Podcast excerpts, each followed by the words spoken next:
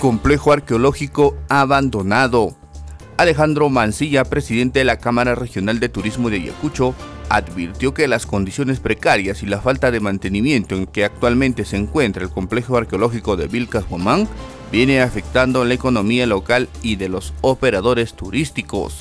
Precisó que en los últimos ocho años el número de visitantes fue disminuyendo a este sitio arqueológico y que las personas optan por viajar a otros atractivos, situación que afecta directamente a las familias o empresarios que ofrecen diferentes servicios en el rubro de hoteles, restaurantes o lugares de sano esparcimiento. Desaprueban a congresistas. Scarlett Alexandra, dirigente del Frente de Defensa del Pueblo de Ayacucho, cuestionó a los congresistas Germán Takuri, Alex Flores y Margot Palacios Guamán al asegurar que no vienen apoyando a las familias de las víctimas que fallecieron el pasado 15 de diciembre.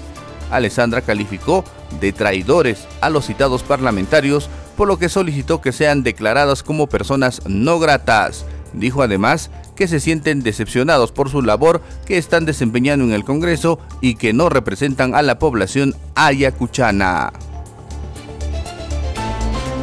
El CIS reembolsa gastos de sepelio. El Seguro Integral de Salud sigue cumpliendo con el pago de sepelio de sus asegurados a nivel nacional. Esta vez, más de 14 millones son los que han sido transferidos al Banco de la Nación para reembolsar a las personas acreditadas con gastos funerarios de más de 14.600 afiliados fallecidos. En Ayacucho suman 948 asegurados fallecidos cuyas familias deben realizar o ya realizaron el cobro respectivo en las agencias del Banco de la Nación. Este reembolso de gasto de sepelio corresponde al pago aprobado por la resolución jefatural número 31-2023 publicado en el diario oficial El Peruano.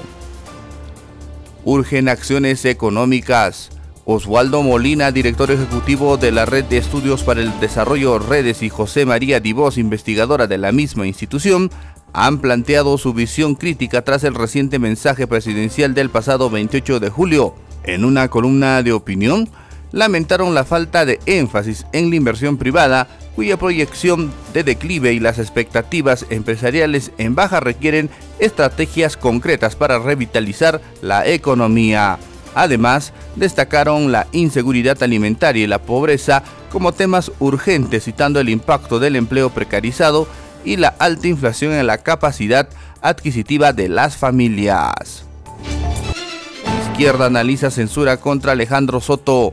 Salvo Perú Libre, otras bancadas de izquierda sí se ven con la posibilidad de apoyar una censura contra el titular de la mesa directiva del Congreso tras nuevas denuncias en su contra. Otros grupos políticos esperan que primero sea ética la que se pronuncie. Todo parece indicar que las denuncias difundidas contra el presidente del Congreso de la República, Alejandro Soto, terminarán viéndose a nivel de Comisión de Ética Parlamentaria, aunque esto podría no librarlo de que se presente en su contra una moción de censura para retirarlo de la cabeza de la mesa directiva. Ante esta posibilidad, algunas bancadas de izquierda ya analizan este escenario tras no quedar satisfecho con los descargos expresados por el representante de Alianza para el Progreso.